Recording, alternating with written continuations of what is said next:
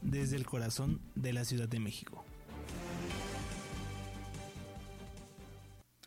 Hola, ¿qué tal amigos de Electoral Radio? Ya estamos en una emisión más de Chilango News en vivo y en directo para Electoral Radio. Recuerden que estamos revisando las noticias desde el corazón de la Ciudad de México y que nos pueden encontrar en plataformas digitales como Deezer, Spotify y iHeartRadio. Yo soy Federico Reyes y vamos a revisar las noticias más relevantes de esta jornada. Iniciamos con los temas nacionales y bueno, continúa el presidente López Obrador eh, con declaraciones respecto al Instituto Nacional Electoral. En esta ocasión, el presidente calificó a Lorenzo Córdoba como un servidor público sin principios, sin ideales y como un farsante. Son declaraciones muy fuertes. Eh, sabemos que en temas políticos se tiende a tener este tipo de declaraciones, pero ustedes qué opinan? Eh, ¿Creen que es válido este tipo de, de acciones, en este caso contra servidores públicos, o creen que están justificadas? Déjenos sus comentarios en redes sociales y les recuerdo que bueno, pues a lo largo de este sexenio el presidente López Obrador ha estado eh, hablando públicamente del INE. En este caso, bueno, el presidente descartó que Lorenzo Córdoba sea investigado al dejar su cargo frente al Instituto Nacional Electoral. Como lo teme el consejero, pues señaló que no se tiene problema personalmente con él, solamente es un servidor público y sin principios ni ideales, esto en palabras del presidente López Obrador. Además, Córdoba dijo que eh, se dijo que Córdoba es un simple opositor porque pues eh, no es cierto, esto dijo el presidente López Obrador y abro comillas, no es por cierto el más malo de todos en ese grupo, hay otros peores y lamento mucho porque conocí a su papá y fuimos amigos, compañeros, un hombre excepcional, dijo el presidente López Obrador respecto a Lorenzo Córdoba. También dijo que el comportamiento eh, del consejero presidente demuestra que los títulos no son un sinónimo de cultura porque el presidente del INE es un hombre racista, esto repito en palabras de López Obrador. Añadió que el comportamiento de Lorenzo Córdoba demuestra que el nivel académico eh, no se debe confundir con el nivel de cultura y que hay personas con doctorados o postdoctorados y científicos que son muy ignorantes. En ese sentido, eh, resaltó en la, en la conferencia mañanera que lo han mal aconsejado porque pues no ha sido debido el, el, actuar del consejero presidente del INE y el presidente también destacó que él no odia a nadie pero pues lamenta la situación porque eh, recomendó capacitar recapacitar el actuar de la persona que está al frente del INE. Dijo que el plan B de la reforma electoral plantea austeridad en este instituto, en este órgano electoral, y añadió que el problema es que eh, en México la llamada clase política está al servicio de una oligarquía que es rapaz y corrupta y que son achichincles de los que se sienten dueños de México. Esto dijo el presidente López Obrador pero bueno, pues vamos a ver en qué, en qué termina este tema, eh, si siguen habiendo algunas disputas en el tema electoral y por supuesto cuáles son las reacciones del consejero presidente Lorenzo Córdoba. Ahora vamos a un tema nacional, pero nos vamos directamente hasta el estado de San Luis Potosí, donde el gobernador Ricardo Gallardo Cardona eh, expresó su deseo de agregar a su agenda una gira de promoción industrial y es que San Luis ha despertado entre inversionistas un gran interés de diferentes partes del mundo para instalar nuevas compañías en territorio potosino. Por ello, Ricardo Gallardo Cardona dio a conocer que proyecta realizar una gira de atracción y promoción industrial, a esto por países asiáticos y particularmente en Japón. Tras el arranque de los trabajos la construcción de Daikin en San Luis Potosí, cuya inversión será de 800 millones de dólares, el mandatario estatal apuntó que a través de la Secretaría de Desarrollo Económico, su gobierno continuará reforzando giras de promoción y vinculación con países importantes. Por ello dijo que se busca focalizar inversiones hacia San Luis Potosí, por ello también incluir a países como Alemania para buscar proyectos atractivos hacia el Estado al cierre de este año o inicios del próximo. Para este 2023, el gobierno potosino ha anunciado que mantendrá como uno de sus principales objetivos en reforzar acuerdos diplomáticos con otros países que derivan en el interés por desarrollar proyectos importantes para el Estado. Vamos a ver eh, que esta zona del Bajío es muy, muy, muy importante y competitiva en el sector industrial. Eh, San Luis Potosí, Guanajuato, Querétaro, por supuesto, son zonas muy muy importantes para la industria y aquí es justamente donde se desarrollan las empresas, ¿no? Que vienen aquí a ensamblar sus productos, a poner eh, fábricas, a poner eh, estas cuestiones de producción en masa y bueno, ahora vemos que San Luis Potosí está justamente aprovechando este, esta oportunidad, ¿no? Esta forma de ver a la zona del Bajío y le está sacando provecho sin duda. Pero ahora nos vamos al norte del país donde se van a vivir elecciones, específicamente en el estado de Coahuila.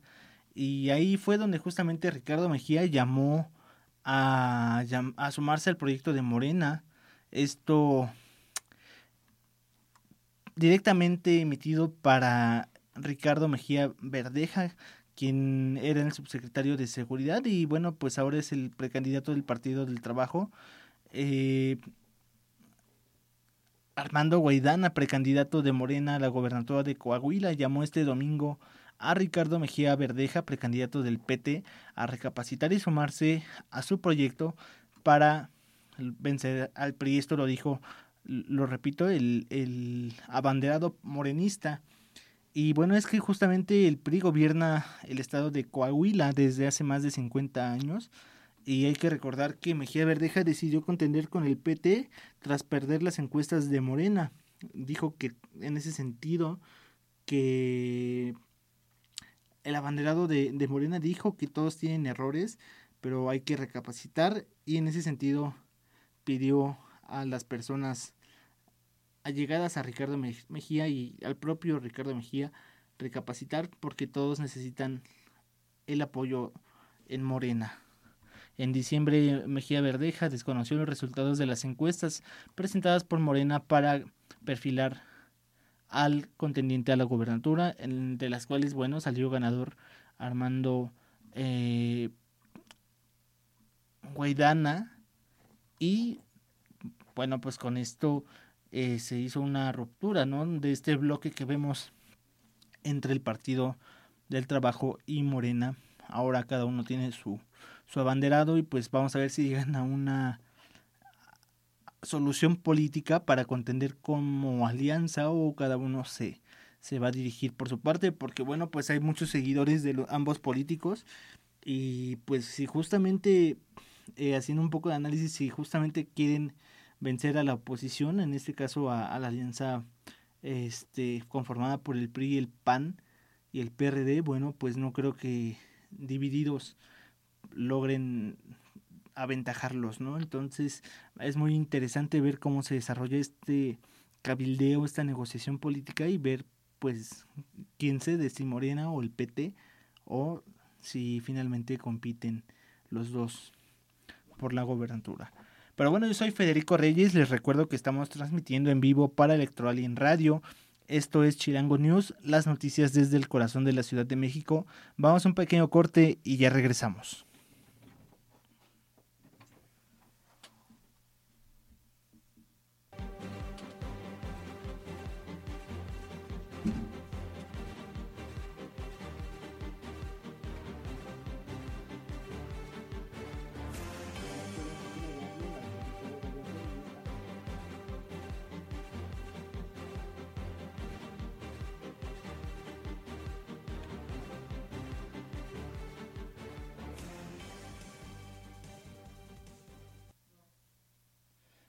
Ya estamos de vuelta en Chilango News, las noticias desde el corazón de la Ciudad de México. Les recuerdo que yo soy Federico Reyes y que estamos transmitiendo en plataformas digitales. Nos pueden encontrar en Deezer, iHeartRadio, Spotify y por supuesto en mis redes sociales. A mí me pueden encontrar en Twitter como Fede Reyes 22, en Instagram y Facebook como arroba historias de Ciudad TV. Estamos revisando las noticias más importantes de esta jornada. Eh, no olviden seguirnos en redes sociales también a esta emisora que nos encuentran como Electroalien Radio, Electroalien R en Twitter y en Instagram como Electroalien Radio. Esto es Chilango News, las noticias desde el corazón de la Ciudad de México.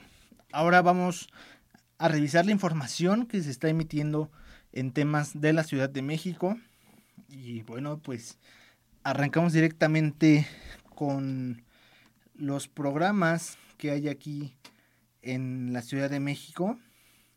Y uno de ellos es el programa Vivienda en Conjunto, el cual eh, fue revisado y visitado por la jefa de gobierno Claudia Sheinbaum, donde visitó, bueno, a vecinas de la unidad habitacional de Avenida México 101 en la alcaldía de Iztacalco, quienes son beneficiarios del programa Vivienda en Conjunto del Instituto de Vivienda de la Ciudad de México, INVI. Y bueno, pues ahí eh, se dijo que son familias que lucharon por más de 15 años para poder tener su propia vivienda y hoy, bueno, ya tienen este sueño hecho realidad. Así que este proyecto de derecho a la vivienda en la Ciudad de México, bueno, pues como, como vemos, eh, permite ¿no? a la gente que se haga de su propia casa, de su propio hogar. Y en el recorrido la mandataria escuchó historias de las familias que lograron adquirir departamentos dignos y a bajo costo. Eh, por ello, Sheinbaum Pardo estuvo acompañado por el director del INVI, Anselmo Peña Collazo, el coordinador ejecutivo de seguimiento del INVI, Rodrigo Sánchez Contreras, y el alcalde de Iztacalco, Armando Quintero. La unidad, habitacional construida por el INVI beneficia a 188 habitantes de la alcaldía Calco y tuvo una inversión de 20 millones de pesos. Además, cuenta con 45 viviendas, 21 cajones de estacionamiento e instalaciones sanitarias con sistemas de sustentabilidad, con llaves ahorradoras de agua y calentadores solares. Sin duda eh, que creo que hay que aprovechar este tipo de programas. Eh, es muy difícil aquí en la Ciudad de México obtener algún crédito hipotecario, ¿por qué no decirlo? Es muy difícil aquí en la Ciudad de México hacerse de un espacio para tener un hogar. Y bueno, pues ahora vemos que el programa Viviendo en Conjunto ayuda a personas sin capacidad para financiar la adquisición de un hogar y que tengan acceso a un préstamo a tasa cero de interés, además de que evita la gentrificación al otorgar viviendas para habitantes de la zona. Es decir, no se, no se trasladan los habitantes a algunas otras colonias, algunos otros eh, alcaldías, sino que si tú eres de Iztacalco, te quedas en Iztacalco, ¿no? No hay como que algún déficit o alguna saturación de entidades y creo que eso es una forma sustentable, ¿no? De adquirir, en este caso, viviendas. Pero bueno, ahora vamos a ver otro programa social que, bueno, justamente es en beneficio de las personas que tienen adicciones. Y bueno, pues el instituto para la Atención y Prevención de Adicciones, IAPA, arrancó con recorridos del IAPABUS. Es un camión que recorre la Ciudad de México con el objetivo de atender a la población interesada, aquellas que consumen alguna sustancia psicoactiva y aquellas que requieren servicios de salud e información como grupos eh, prioritarios, ¿no? Que se encuentran, pues, personas en situación de calle, personas que trabajan, eh, como, que, se desempeñan como trabajadoras sexuales, eh, personas de la comunidad LGBTIQ esto en palabras del Instituto para la Atención de Prevención y Adicciones, el cual cuenta justamente con un programa de intervención con un alcance comunitario en donde se visita un lugar prioritario cada mes a través de este autobús que busca reducir la brecha de, de salud y de desigualdad entre las personas cuyos derechos han sido vulnerados debido a la situación de consumo de sustancias. Se ofrecen los servicios de consejería sobre prevención de transmisión de VIH-Sida, pruebas de detección de VIH, primeros auxilios psicológicos, kits de reducción de riesgos y daños, así como eh, antiestimulantes, fumables e inyectables, y también se realiza el tamizaje, intervención breve y referencia a tratamiento y análisis de sustancias. A través de este alcance comunitario también se atiende a la población de la diversidad sexual para garantizarles servicios médicos y de salud mental en caso de que requieran estos servicios. Eh, recordar que pues muchas personas de la comunidad pues también necesitan ayuda eh, psicológica sobre todo cuando se ven vulnerados sus derechos es algo es un tema muy muy sensible a lo mejor no alcanzamos a dimensionar pero con el hecho de que los juzguen, me parece que ya es una transgresión. Y bueno, pues son cosas que no se ven. A lo mejor hay personas que se hacen también adictas, lamentablemente, porque se ven en la necesidad o a lo mejor es un refugio para escapar de sus problemas, terminan siendo adictos y de ahí se derivan otras situaciones bastante lamentables como pues este a lo mejor eh, quedarse en la calle, consumir más drogas, eh, una vida pues insana. Pero eh, la, al respecto, la directora de la Comisión Nacional contra las Adicciones, Evalinda Barrón, descartó destacó la importancia de que consumidores cuenten con información basada en evidencia científica en materia de sustancias psicoactivas para promover justamente el autocuidado y reducir el material de riesgo al mínimo. Eh, bueno, pues durante la jornada que se realizó este sábado en la Avenida Obrero Mundial de la Alcaldía Cuauhtémoc se brindaron los siguientes servicios: 23 pruebas rápidas de VIH, eh, dos consejerías sobre transmisión de VIH, dos consejerías breves sobre el análisis de sustancias psicoactivas, siete análisis de sustancias y se entregaron tres kits con la reducción de riesgos y daños para sustancias fumables. El IAPABUS recorrerá este año la Ciudad de México y pongan atención porque estas son las fechas. Este 25 de febrero estará en la glorieta Vladimir Lenin en la calle Unión, postal esquina con certificados en la colonia postal en la alcaldía Benito Juárez. Además estará el 22 de abril en la marcha canábica, el 13 de mayo en la utopía de la alcaldía Iztapalapa, el 24 de junio en, la marcha del orgullo LGBTIQ+, el 29 de julio en el Faro Cosmos en la alcaldía Miguel Hidalgo, el 26 de agosto en la colonia Lamos en la alcaldía Benito Juárez y finalmente el 25 de noviembre en el Monumento a la Revolución en la alcaldía Cuauhtémoc. Bueno, pues ahí para las personas que conozcan a, quienes consumen drogas, a quienes les interese esta información, aquí está la información. Eh, por favor, hay que, hay que recomendarla, hay que saber utilizarla y sobre todo hay que salvar vidas, hay que dar una vida digna. Y bueno, pues este programa del IAPABUS sin duda creo que es un beneficio para las personas.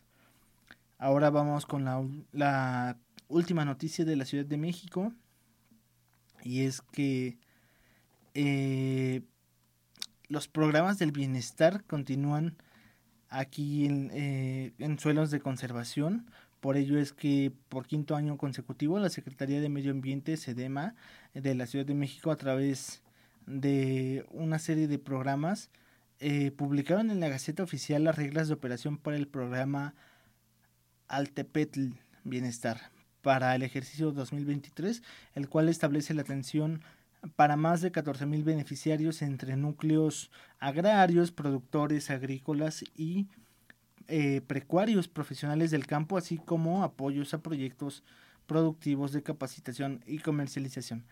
Este proyecto Altepetl eh, tiene como objetivo continuar con el cuidado de recursos naturales del suelo de conservación y mejorar la vida de las familias rurales aquí en la Ciudad de México. Y es que es muy importante esto porque tenemos varias alcaldías, por ejemplo, la alcaldía de, de, Xochimilco, la alcaldía de Tlalpan, la alcaldía de Tláhuac, que todavía tienen zonas rurales y bueno, pues estos programas buscan beneficiar y atender a más de 14 mil beneficiarios por medio de componentes como el bienestar para el bosque, sembrando vida, bienestar para el campo y eh, facilitadores de servicios y desarrollos de capacidades para el bienestar rural. Si a ustedes les interesa este conocer más acerca de este proyecto, visiten la página de la SEDEMA aquí en la Ciudad de México. Es www.cedema.cdmx.gov.mx.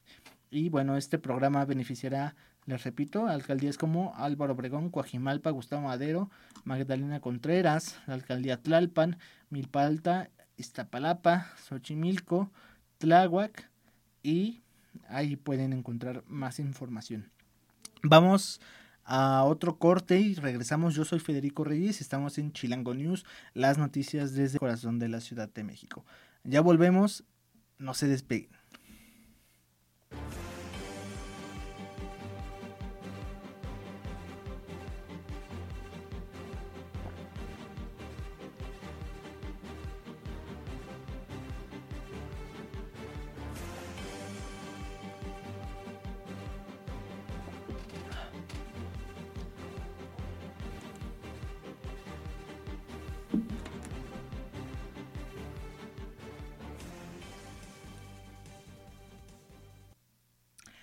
Amigos de Electoral y en Radio, ya estamos de vuelta aquí en Chilango News, las noticias desde el corazón de la Ciudad de México. Yo soy Federico Reyes y les recuerdo que a mí me pueden encontrar en Instagram y Facebook como arroba historias de Ciudad TV y por supuesto en Twitter como Fede Reyes 22 para escuchar nuestro contenido, nuestros podcasts nos pueden encontrar en plataformas digitales como Deezer, Spotify y iHeartRadio como Electroalien Radio, en donde tenemos múltiples contenidos para ustedes. Y bueno, pues ahora estamos justamente revisando las noticias de esta jornada. Ahora vamos con los temas globales. Y bueno, continúa la guerra en Ucrania. Eh, la, invasión rusa en, Ucrania, eh, el 24 de febrero, que ya empieza este miércoles, eh, se cumple un año de esta avanzada militar. Algo sumamente real para mí. yo nunca pensé que se fuera a dar una guerra de esta magnitud y larga, ya es una guerra larga, es un año y continúan los ataques bélicos. Pero bueno, en Europa continúan y siguen los dimes y diretes entre administraciones de países. Ahora vemos que presuntamente eh, Vladimir Putin, el presidente ruso, habría amenazado al ex primer ministro británico Boris Johnson, eh, supuestamente con atacarlo con un misil. Y es que la cadena pública británica evalúa los contactos de Putin con líderes mundiales eh, desde antes de la invasión de Ucrania en febrero de 2022 y en un documental se retomó este relato del ex primer ministro británico Boris Johnson, quien reveló que el presidente de Rusia, Vladimir Putin, comenzó a amenazarlo con presuntamente lanzar un misil durante una llamada telefónica que mantuvieron antes de la invasión rusa en 2022. Esto dijo que solo le tomaría un minuto y bueno, pues Johnson dijo que por el tono de voz de Vladimir Putin estaba muy relajado eh, y que podría haber estado tomado eh, el tipo de aire de indiferencia que parecía tener, solamente parecía que estaba jugando con los intentos de una negociación, esto repito en palabras de Boris Johnson respecto a Vladimir Putin. Este documental de la BBC que lleva por título eh, Putin contra Occidente, Putin versus Occidente, eh, también dice que el 11 de febrero de 2022 el secretario de Defensa viajó a Moscú para reunirse con su homólogo ruso y se marchó de, Rusia supuestamente con garantías de que la invasión en Ucrania no se produciría. Pero bueno, pues es que hay un buen de temas detrás de todas estas negociaciones, de estos pactos políticos. Eh, evitar la invasión rusa, creo que era poco probable a menos de que la OTAN y específicamente Estados Unidos se retirara de Ucrania, retirara todas sus intenciones de Ucrania y pues evidentemente esto no pasó y bueno, esta fue la respuesta de Vladimir Putin.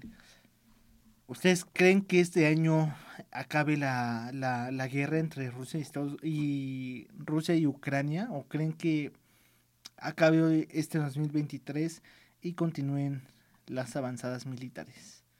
Es un tema para analizar, pero me gustaría que me dejen sus comentarios en mis redes sociales. Me encuentran como arroba historias de Ciudad TV en Facebook e Instagram y por supuesto como Fede Reyes 22 en Twitter. Ahora vamos a un tema directamente de la OMS. Y es que, bueno, pues ya cuántos años van, estamos a 2023, ¿no?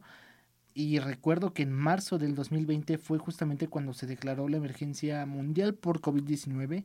Bueno, pues a tres años de esta pandemia de COVID-19, la OMS mantiene el nivel máximo de alerta por la pandemia de coronavirus justamente luego de anunciar este lunes que mantiene este nivel máximo de alerta para la pandemia de coronavirus, exactamente tres años después de haber declarado esta enfermedad como una urgencia de salud pública internacional.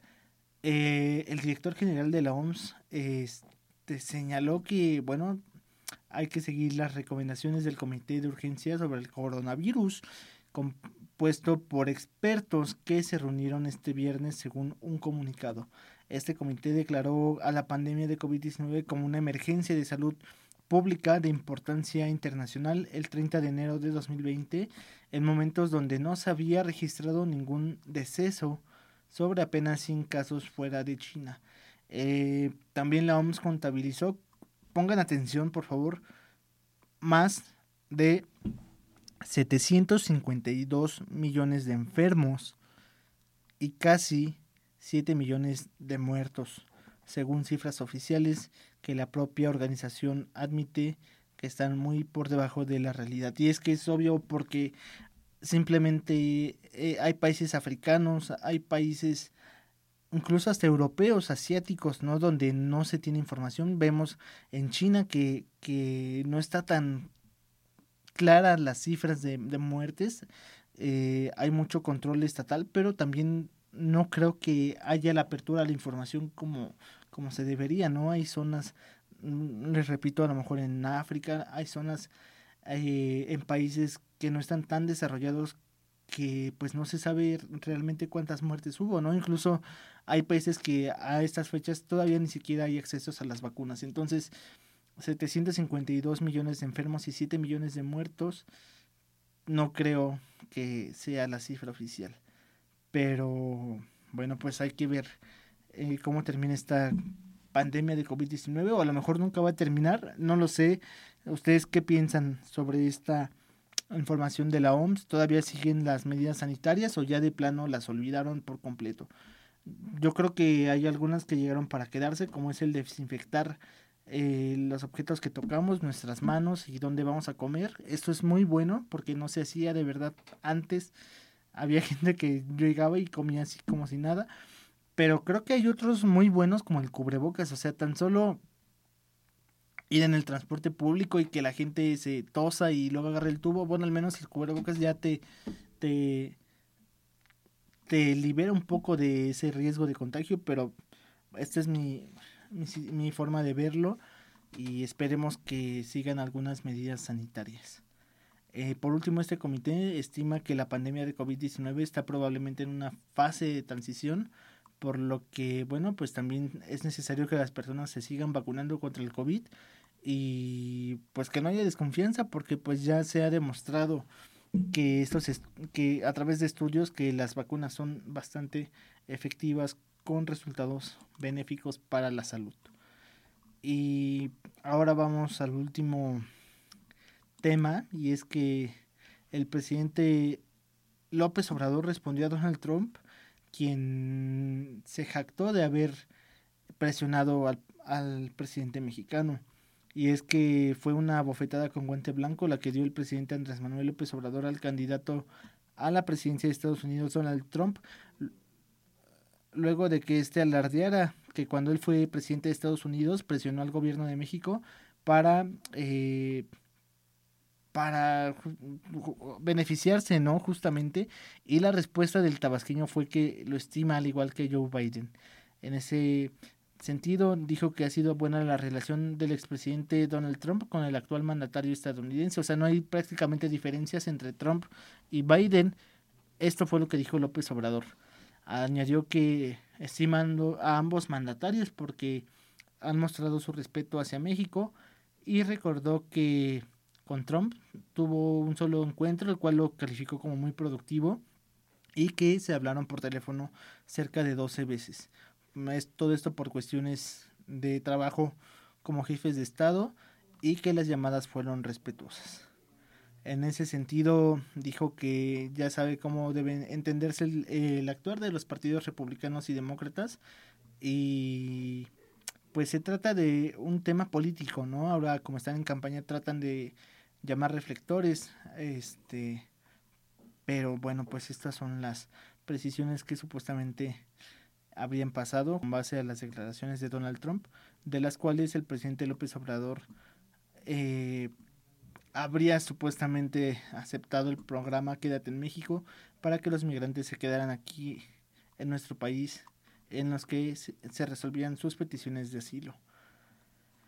Pero bueno, ahí llegamos con los temas del mundo. Vamos a otro pequeño corte comercial, a otro pequeño corte y regresamos con los temas de tendencias. Yo soy Federico Reyes y esto es Chirango News, las noticias desde el corazón de la Ciudad de México en vivo para Electro Alien Radio.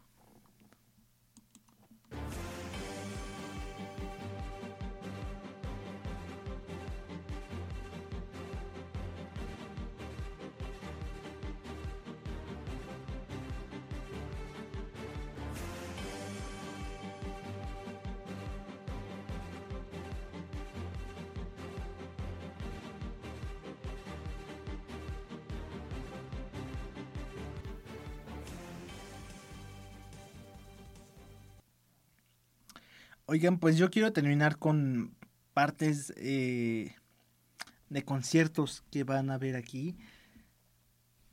Creo que la música es felicidad y por qué no terminar alegres esta emisión de Chilango News. ¿Qué les parece si revisamos diferentes eh, diferentes tonalidades musicales, diferentes géneros? Y bueno, vamos a empezar por algo que está muy de moda y por qué no vamos al reggaetón, donde Manuel Turizo anunció que va a tener un tour, su 2000 Tour, el cual, bueno, pues estará como invitada Mar Solís en los shows que dará eh, Manuel Turizo en Guadalajara, Hermosillo y la Ciudad de México. Además, bueno, pues ha destacado por ser un artista con una habilidad impresionante a la hora de componer y una capacidad también cuando se trata de esquemas de género urbano y música latina.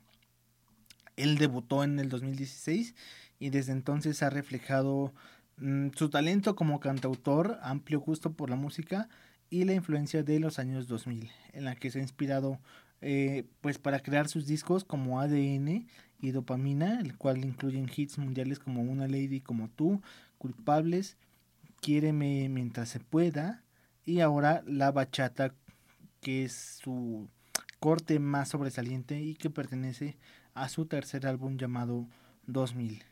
Con este ha alcanzado los primeros lugares en las listas de popularidad musical y bueno, pues también ha llegado a países como España, Alemania, Portugal y Estados Unidos. A lo largo de su carrera, Manuel Turizo ha demostrado su versatilidad musical y ha colaborado, colaborado con diferentes artistas de renombre como Nicky Jam, Maluma, Tini, Wisin y Yandel, Mike Towers y Piso 21, además de Anuel.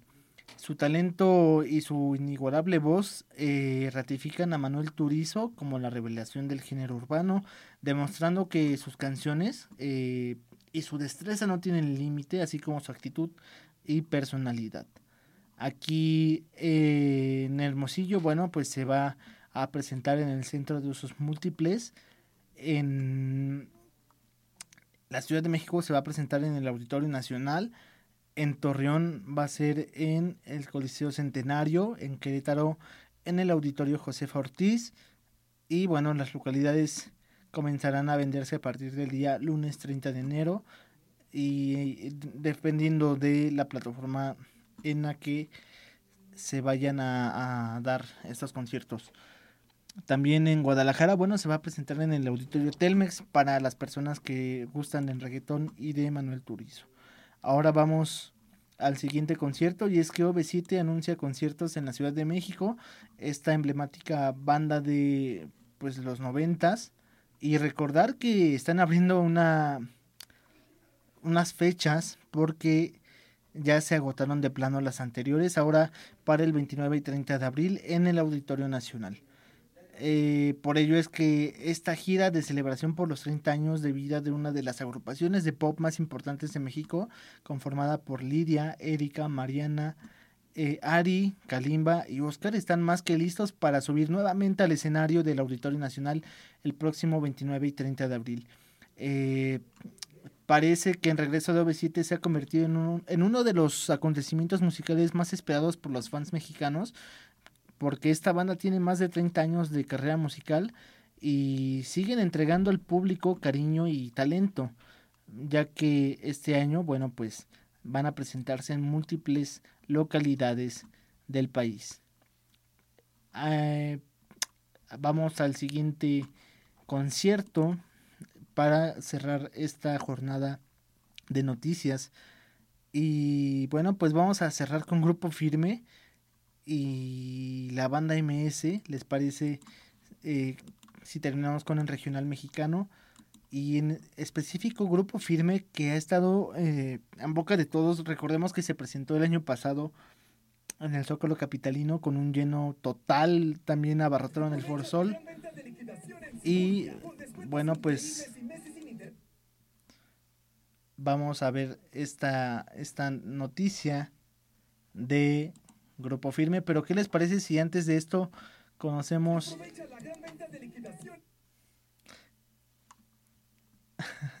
¿Qué les parece si antes de eso conocemos eh, la presentación de la banda MS que anuncia su festejo por estos 20 años de trayectoria, de, de, de vida en la música? Y bueno, pues la banda MS está celebrando su 20 aniversario con motivo de su carrera musical, el cual se estará celebrando este 2023 con grandes sorpresas. Por eso, bueno, pues se van a presentar con un show espectacular, interactivo, dinámico y único en su género.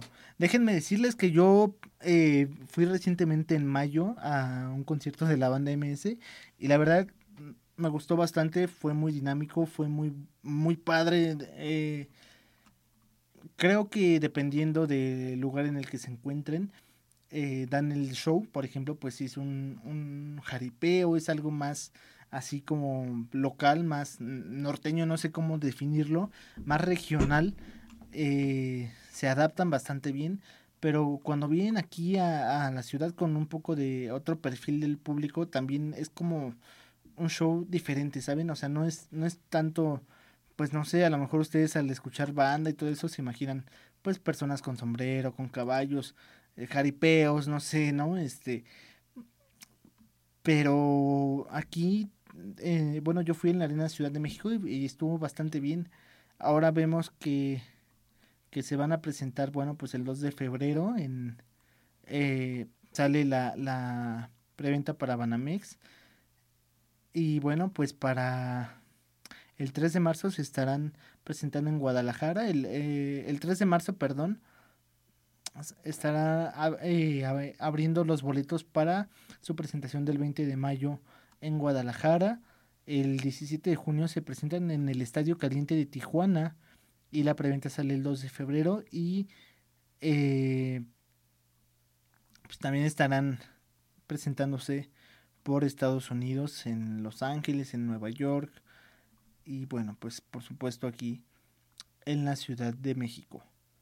Ahora vamos a, a ver de qué forma va a cerrar el Grupo Firme con sus presentaciones para este año. Y bueno, pues les decía que han estado presentándose de forma exitosa eh, en diferentes lugares aquí por ejemplo en la Ciudad de México y regresan al Foro Sol este 11 de marzo. Grupo Firme cerrará con su gira y última fecha en la Ciudad de México y pongan atención porque se presentará en el Foro Sol este 11 de marzo de 2023 como parte del gran cierre de su exitoso tour Enfiestados y Amanecidos. Hasta el momento la agrupación del regional mexicano es la única en lograr siete conciertos en el Foro Sol como parte de una misma gira, la cual cerrarán con broche de oro en este recinto capitalino. Bueno, pues la agrupación ha acumulado 5 millones de seguidores, más de 7 millones de suscriptores en YouTube, más de 5 millones de seguidores en Instagram, 11 millones de fans en Facebook, así como 5.5 millones de views en YouTube. Así que bueno, pues si ustedes piensan o tienen planeado ir a alguno de estos conciertos, pues ya están disponibles las fechas, pueden verlo en la página de Ticketmaster. Eh, y bueno, pues yo me despido, llegamos al final de esta emisión. Yo soy Federico Reyes. Les recuerdo que a mí me pueden encontrar en Facebook e Instagram como arroba historias de Ciudad TV y en Twitter como Fede Reyes 22. Esta fue una emisión más de Chilango News, las noticias desde el corazón de la Ciudad de México, en vivo para Electroalien Radio. Y recuerden seguirnos en plataformas digitales como Spotify, Deezer y iHeartRadio para que no se pierdan todo nuestro contenido. Me despido, nos vemos nos escuchamos el día de mañana que tengan un excelente inicio de semana.